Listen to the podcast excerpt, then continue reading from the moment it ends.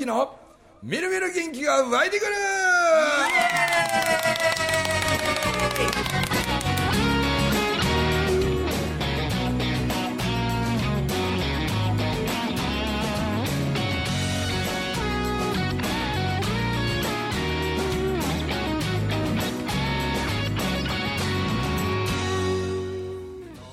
はいおはようございます。おはようございます。おはようございます。いや ち合わせもなくよう喋りますよね本当まあ毎回言うことやけど。まあ、ほんまですね。本当はね。よそうねう喋るで。けど、いつも、さて今日は何喋ろうとは一応考えるんですよね。うん一瞬ね。一瞬。一瞬ね。一瞬考えてまとまらず、じゃあ行きましょうか、みたいな感じで。はい。なんかこう一つのワードでブワー広がっちゃうんですよねいいつもね。で僕から見たら、はい。中村文明っていう人間はまず今日はどこで集合したの？今日大阪です、大阪。大阪で合流してからずっと車の中で喋ってるやろ？うん喋ってる。でここ来ても喋ってるやろ？喋ってます。でまた帰る時も喋ってるやろ？喋ってます。ずっと喋ってずっと喋ってるすごいな思って僕は。いや、すごいですよ。なあ。もう人がいたらずっと喋ってるんですよ そうですよねと思いますからね。お喋でるもそんだけネタがあるもんね。けどねたまにねもうね誰とも喋りたくない日がたまにあるんです。ああるんや。あるんです。へえ。そういう時はね、はい。電話もかけないしかけうんかかってきても取らないし、はうん。いへえ。これねはい。テレビだけつけてずーっと一日中テレビ見とるんです。喋らんと。喋らんほいで部屋から一歩も出ない。一歩も出ない。まあ。変な話インスタントラーメンどん兵衛のそばはいはいはみたいな、それでもう一日のご飯終わりとかね。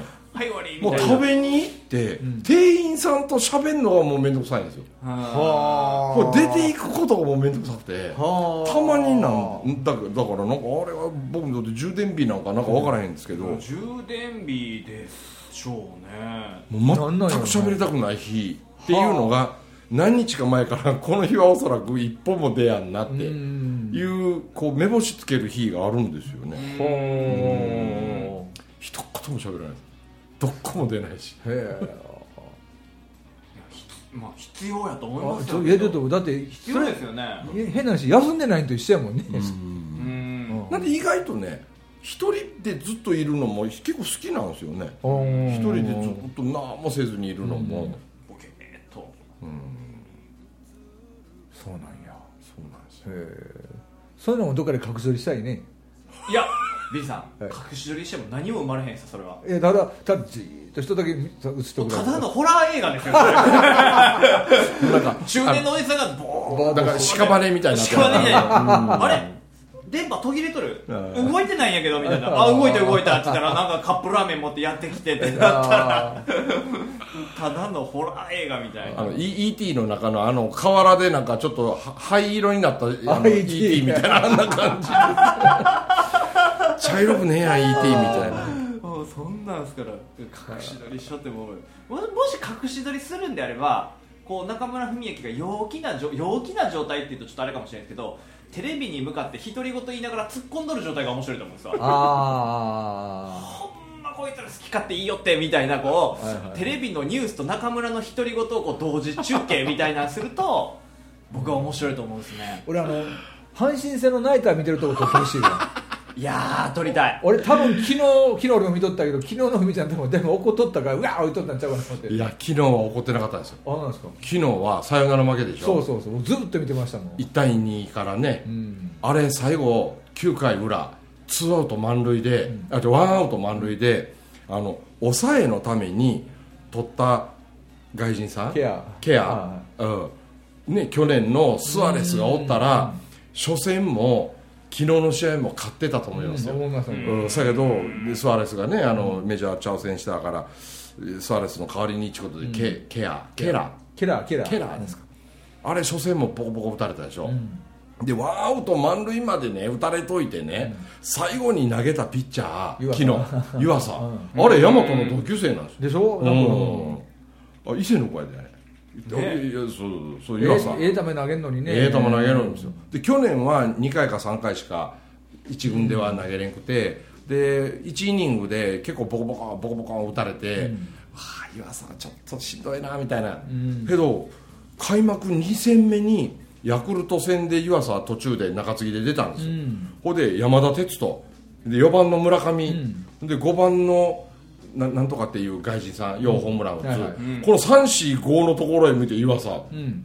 抑えましたね出て。だから三者凡退で抑えたんですよ、そうそう抑三者凡退、最後なんて三振でね、やるやんけーと思って、今年湯浅ブレイクかみたいに思ってる矢先の昨日がワンアウト満塁ですよ、そうそうず9回裏。うん。ここで投げさすのはかわいそうやろと思いながらもう祈りながら見てたら、はい。カーンライトオーバー打たれてサヨナラ負けやへお2球投げただけやえ2球で。負け投手やこれそうそうね俺矢野の矢野さんに向かって言いましたもん。なんか一言言ってから言うこう言うたれやと思って、マウンド行くかなんかして。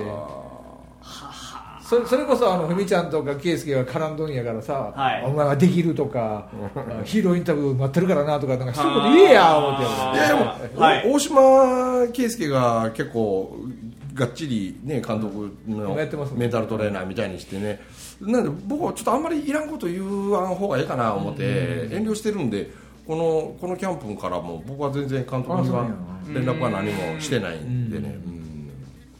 なんか大島なりのこうな何かこうね、うん、監督と共有しながらタイガースを強くしよう的えーもなんかあると思うんでね。なんかあんまいらんこと言うとあかんかな思ってちょっと遠慮してるんでね。矢野さんもね今年が最後やからね。え去年も一昨年も2位だったわけでしょ去年なんか勝ち星で言うたら優勝ですよ。ーそうそうそうそう。引き分けのあれで負けた、うん。ね、勝率で負けたわけだから。ねちょっとやっぱ僕覚えとったわ、い、や湯浅が出てきたから、はい。でね、さっきふみちゃん絶対なんか言おう思っとったんやまた同級生が出てるって聞いてたから 一回やりましょうか。中村文明と行く甲子園ツアー。ああ面白い。でそそこのベロベロに寄っとったんベロやベロにやっとって。もうねはい。すごいよ。俺と一緒に球場行くとねずーっと喋ってんの。そ一球一球喋るから。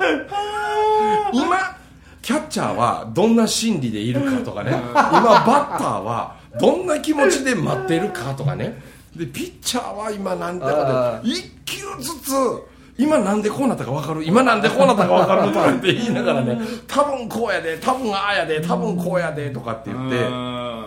もうねそのちょっとバッターボックス外しても今相手ピッチャーが投げる気満々のスイッチ入った瞬間に坂本誠志郎が今バッターボックス外したのはキャッチャーやから今まさにゾーンに入りかけた時に少し間を空けるとうん。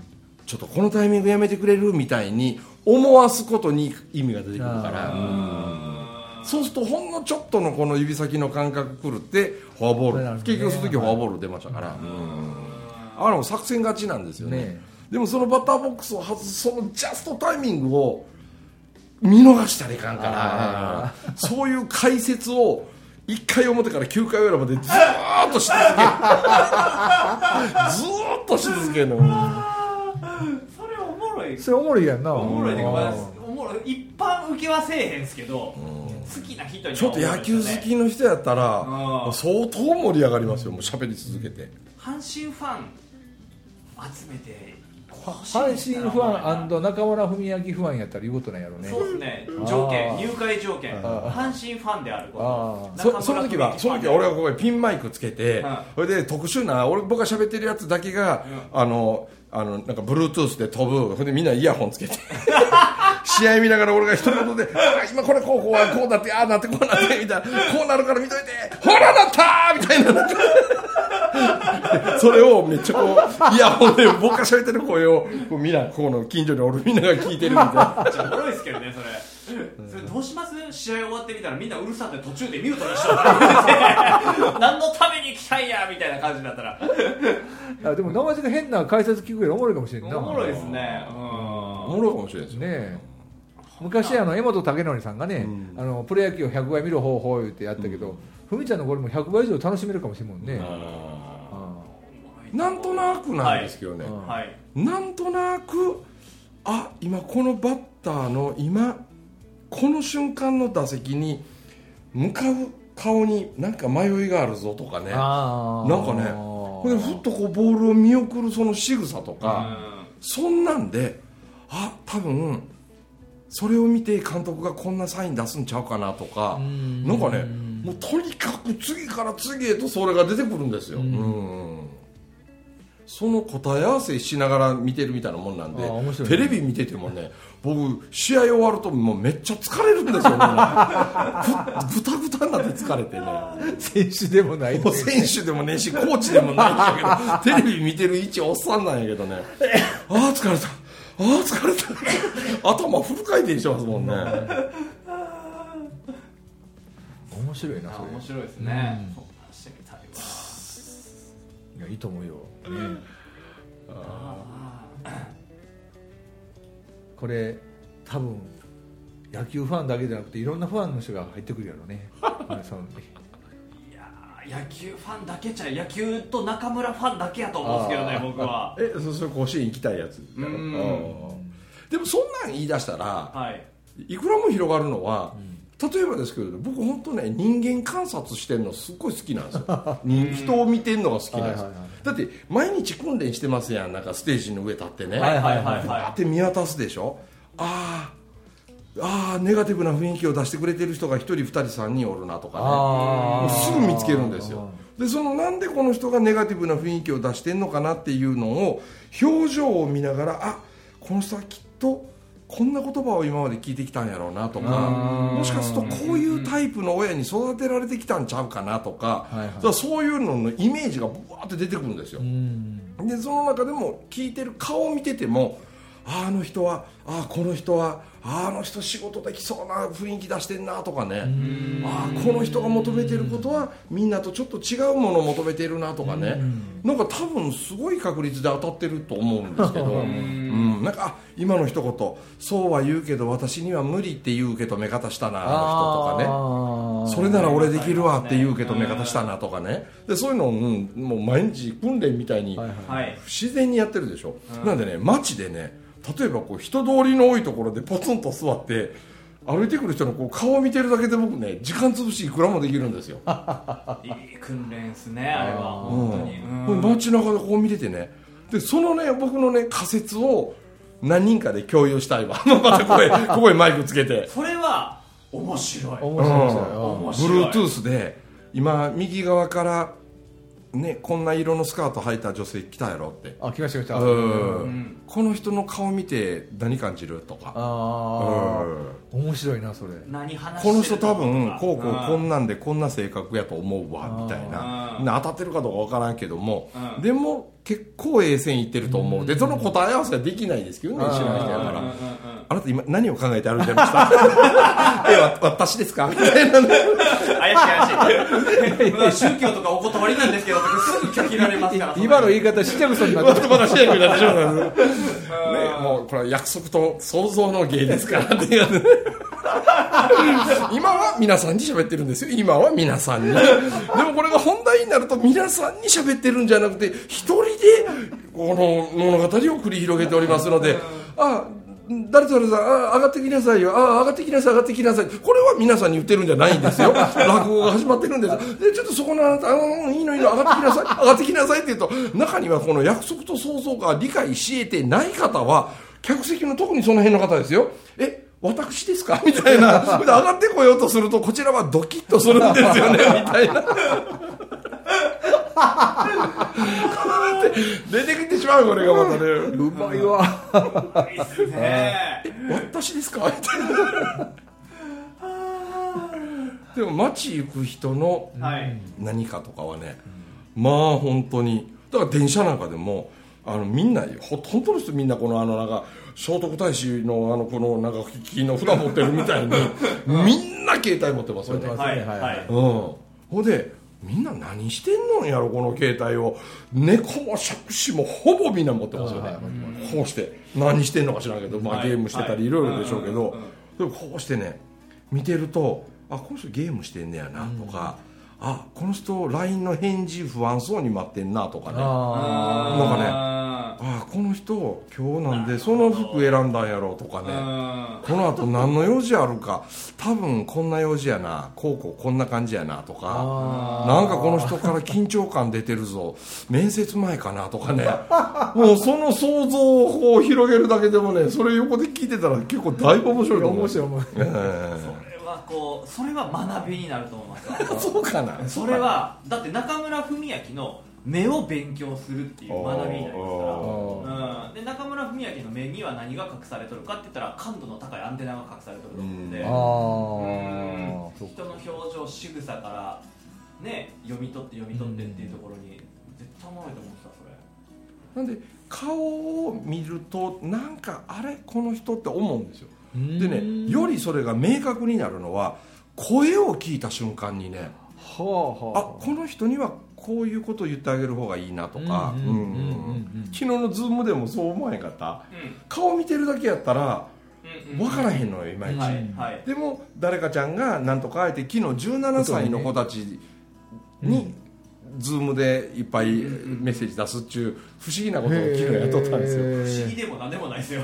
それはねもう毎年やってるやつで、うん。前も話したことありますね、はい。あの岡山のあの産婦人科病院で、はい。うん日本僕が日本一おせっかいな産婦人科病院、はい。だって普通取り上げてね健康に生まれてきて、おめでとうございますよかったですね、とかっつったらあとはねお母さんの方のその産後の日立ちのなんかみたいなことのフォローは何ぼかあると思いますよ。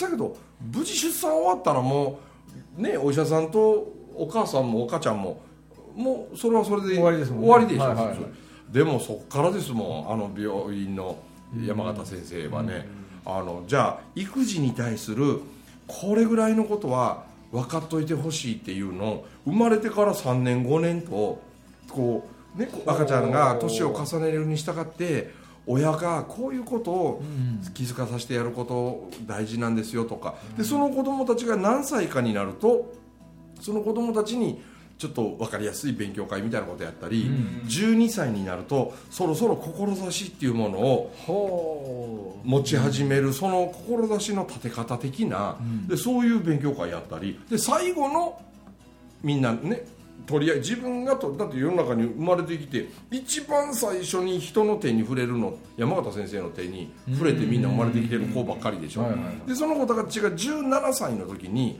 羽ばたきの会っていうのをやるんですよ。う羽ばたきのこれでそれの僕が毎年先生役で行くんですよ。はいはいはい。でいつもはリアルでやるんですけど、去年と今年はズームでね。ね。うん。はい。でみんなその病院で生まれた子供たちなんです。よほほんでみんな高校2年生がちょうど終わったところ、うん。で今から1年間高校3年生があって、でその後こう人生の選択が待ってる、その前に中村文明さんに会って話をすることが最後の僕からのプレゼントねっていうことでこれプレゼントでやってますからう粋やな。粋でしょ。いいですよ。なんでその同じ病院で生まれたけどそこに統一性はないんだけど、うん。でもなんとなく顔見てるだけで昨日も「君勉強できそうな顔してるな」とか言うて、でちょっとこう車に構えてたんですよね最初、うんうんうんで勉強できそうな顔してんな誰ぞれ君で名前出てるから、そしたら「えああ僕前は結構勉強好きで成績が上がるのが楽しくて」とかっつってね、うん。言い出してでも僕はどっちかというと科学部みたいなの入ったりだからそういうことを伸ばすのは楽しいんだけどなんでこんな勉強まで全部幅広せなあかんのかなって最近妙な疑問が出てきてあんまりやる気が起こらなくってって言うたんでうんなんかだから君はすごいもう感度が高いね言うて、うん。もう今はもうな覚えて100点取るより動く時代来てるし君科学に興味あるんやったら「ドクターストーン」っていう漫画知ってる言ったら知ってます 君千空に憧れてるやろとか言ったら「え千空大好きなんです。そんな感じするもん」って「そそるぜ」とかって独り言で言うてるやろお前とかって言い出したら急に笑顔になるんですよ。うん、でそれを貫きゃそれを突き抜けたらいいんじゃないって。全て平均点でそんな面倒くさいことしてる場合じゃねえよ時代的にとかって言い出したら。もう表情めっちゃ変わり始めてとか。で他の女の子なんかでもまあそうは言うけどみたいな顔して聞いてる子もおったり。あこの子だったらこんなこと言ったりたいなって思ってても声聞くと違うって思うんですよ。あ違う。俺が思ってたの間違えてたわと思って、声聞くとよりはいピンポイントになんかそれすぐ修正できるわけですね。パッて出るんですよなんか。あ昨日面白かったよね。ーいやいやその男の子もそうやけどちゃんとドクターストーンとかセンク知ってることがすごい。よ あ俺僕が。あそうそうそう。だって僕自分の子供に今お前らの世代で流行ってる音楽は何や。今お前らの世代で流行ってる漫画はどれや言うて。それ僕読むんですよ。ああわかるわかる、うん。だって中学校とか高校に公園行くのに中学生や高校生たちが今熱く語ってるものを53歳も知っておいてあげないと周波数が合わせにくいんですよね。そうですよね。だから大人の話っていうだけでやつらは距離を空けてくるから、いやいや君らよりやで悪いけど先生と君たちのどっち寄りかやったら間違いなく君たち寄りなんだよっていうのを感じさせるためには周波数を合わせる何かチャンネルも解かないかんですから。そうですねアニメとかね音楽とか絶対必要ですもんね。そうそう本当にねありますね。だからこれも昔ね若い時あのよう言う話ですけどその尾崎豊のコンサートばっかり行ってね、怒られてね。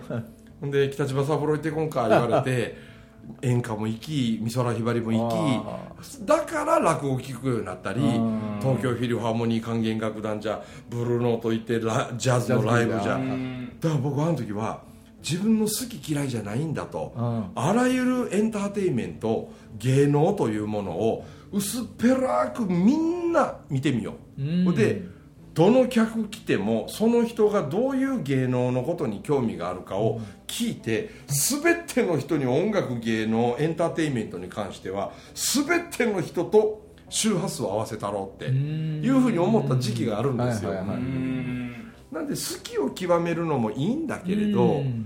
なんか嫌いを知っておくっていうかねうん。興味なかったものを知っておくっていうと誰とでも周波数を合わせれたりですると「えあんた19歳のくせに歌舞伎見に行ったりしてんの？ええ珍しいわね。歌舞伎ってなね」って言いながら豊島の女性が一生懸命喋り始めてほんまは400円のオレンジジュースで終わってたはずのお客さんかもしれないのに歌舞伎のワードから盛り上がり始めて6杯も7杯もカクテル飲んであー。一人足で帰って「また来るわ!」って3日後に友達3人連れてきましたからね。でその人らみんな商工会議所の婦人部でつながってる人やったからあー。旦那みんな社長たちで、はいはいその後みんなが社長を連れてきた。だから社長たちが今度部下連れてくる。お客さんと一緒に飲んだついでに来る。気ぃ付いたら400円で終わりのはずのお客さんと歌舞伎という話で周波数が合うたからあ何百万の扇形の売り上げにあなりますわね。つなげていけてますよね、でも「いや僕歌舞伎なんて興味ないです。19歳ですし尾崎豊が好きですから」とかって言ったら「そりゃそうよね」って言ったらこの人400円で帰ってるんです。そうですね。で二度と来ないんあですでも400円で帰ってるから売り上げを伸ばせていないのは僕のせいなのかっていうことに気づかないんですよね。飲食店やっててサービス業やってる人は。なんで売り上げが伸びないのかって、出会えてんのに繋がっていってないっていうことに気づいてないんですよ。みんなねここに気づけれるだけで、この扇形のお客さんの後ろには無限にお客様がいるんだよっていうね、このつながりを作っていくっていう仕掛けが少し分かればね、うん。さすがやな。ええ話出た。ええ話話だだ本日のええ話。つながりを作るためにはどうするかよね本当会うだけだったらねただ会っただけで終わってしまうんで。そうですだからね自分はわこの俳優さんが好き。自分はこのアーティストが好き。それは分かってるんですよみんな、うん。その逆にあるものが、はいはいはい。その人を面白くさせるん。要素なのに、その逆のところを見ないですね、なかなか見ないね、そうかええな。何の話からここに行きました？何の話が行った？むっちゃいい話になったよね野球の解説の話してたで。野球の解説の話して人を見るっていうところに着地してから長なってきた。長な長なってきて長なってきて。ほんでだえ毎日喋ってるんじゃなくて誰も会いたくない時があって。会いたくない時って。で人を見てるだけで一はい。日時間潰するわってこの話になったんですよね、だから誰にも会わない誰とも喋らないっていう日に何かねこう整うんですよ僕あでもやっぱり喋らずにいられなくなる時もあるんですよ。あります。今日は誰にも会わないと思ってね。ほんでするとね電話をかけるってしまうんですよ。誰かに、はい。い、つもね最初はあの大したこともないけどと思ってヒデトにうちのマネージャーにい。つも大体電話するんです最初。ヒデトなんですねそうそうそうそう。ドラフト1位は。ドラ1位はいつもドラフトヒデト1位はでヒデヒデトと喋って、はい。なんか自分が盛り上がるかどうかを試すためにヒデトにかけるの。おおー。で盛り上がってこないとものの2分ぐらいで終わるんですよ、ん。そうするともう電話は誰にもかけへんのですよ、はいはい。でもヒデトと喋ってて、うん。あんなにリアクション薄いやつおらへんじゃないですかリアクション激薄なんで、激薄その激薄のヒデトに、うん。たまに僕30分ぐらいブワー喋ってまうことあるんですよ。でヒデトここで笑ってるだけなんですよね、えでも30分ぐらい喋ってしまう日は、はい。やっぱり今日は喋りたいんや俺と思うと ヒデトとの電話を切った後、はい。やみくもにいろんなやつに電話かけて で気ぃ付いたら5時間ぐらい喋って。なんでヒデトがバロメーターを測るあ測りなんですよ、いい役割やね。うん、だから2分で終わる時は、あ今日はなんか俺やっぱり違うと。喋りたくないんややっぱりと思って、うん。でその後もう誰にも電話せずにうん。静かにしてる、でもヒデと相手に盛り上がってしまう時はやっぱり今日はじっとしてる日じゃないかもしれんとか思って何人か何人か電話してしまうんですよ。すげえおもろいな。それおもろいですね。僕も初めて知りました今日。俺も俺うもん。その中ではい。一番、はい。あ今日は俺乗ってるなと思う時に、長くなることは分かってるけど一番安全牌で長く喋れるのがおかんなんですよね。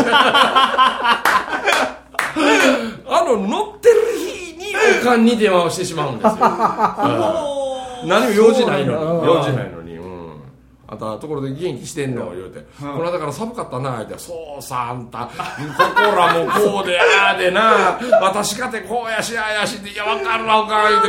この間も久しぶりにおかんと二人きりになったんですよ。なんか、ほんでね二人きりになって、ほんでなんかあるものでちゃちゃっと食べとこうか言うてそやな言うて6時ぐらいからおかんと二人ですよ、53の息子と82のおかんです。よ これが二人きりで6時からちょっとご飯食って僕ちょっと酒飲んでて、でおかんはずっと僕と喋ってる、で2人ともずっと喋ってるんですよ。でねあんたぼちぼち寝ようや 言うたん。夜中1時半です。7時間半ずっと喋ってる。おかんと二人きりでその間おかん電話も鳴る。僕も電話鳴る。もうその電話取れない。もうおかんとの電話で 喋りで夢中になってね。電話横で鳴ってるのに「もうええねええねこれはまた明日でええわ」言うて。とにかくおかんと7時間半。その翌日もおかんと二人やったんで、今日はもう昨日みたいに長くなるのやめとこなやめとこなって言いながら4時間です それでも4時間や。4時間。あ面白い。面白いな。基本的によう喋るですよね。いや喋るんですよ、うんたまに充そしてこの人から生まれたんだなということをやっぱりね。確認するさ。いい親孝行やもんねそれは。ある意味ね。あー。けどおかんもね涙ぐんでくんですよ僕と喋っとると。変な親子でしょ。喋りながら二人で泣いてたりするんです 途中で、ええ。もうキラキラ笑う時もあるし。けど改めて「そやけど私なほんまに幸せやわ」って言って。あ私今が一番幸せかもしれんって。そうやって言ってね泣いてくるんですよ。な のでお母ちゃんってこの間も言ってしまいました。あんたがなもう体も動けへんどうたらって言ったら俺公園やめるかもしれんって。あ俺あんたの下の世話ぐらいなんぼでもしたるからなって言ってね二人きりの時言うたんですよ。ほんたらまたおんおん泣いてきてねあんたに下の世話されんのんかいとかって言いながら でも俺それぐらいのことしてやりたいと思ってるさって言って。あそしたら「ありがとうありがとう」って泣いてきてねもうはい。そんな感じで聞いてる人には何のこっちゃって話は思いますけど。いやええ話やわ。ってくれてます。てますよ。お届けしました。中村文明とモーリーと。ウィリーでございました。どうもありがとうございました。ありがとうございました。聞かせてよ。君のストーリー一人抱え頑張っていたんだね。そのパワーをぜひ僕らに分けてくれないか。いつか振り返ったらみんな笑っちゃうようなネタになるのさ。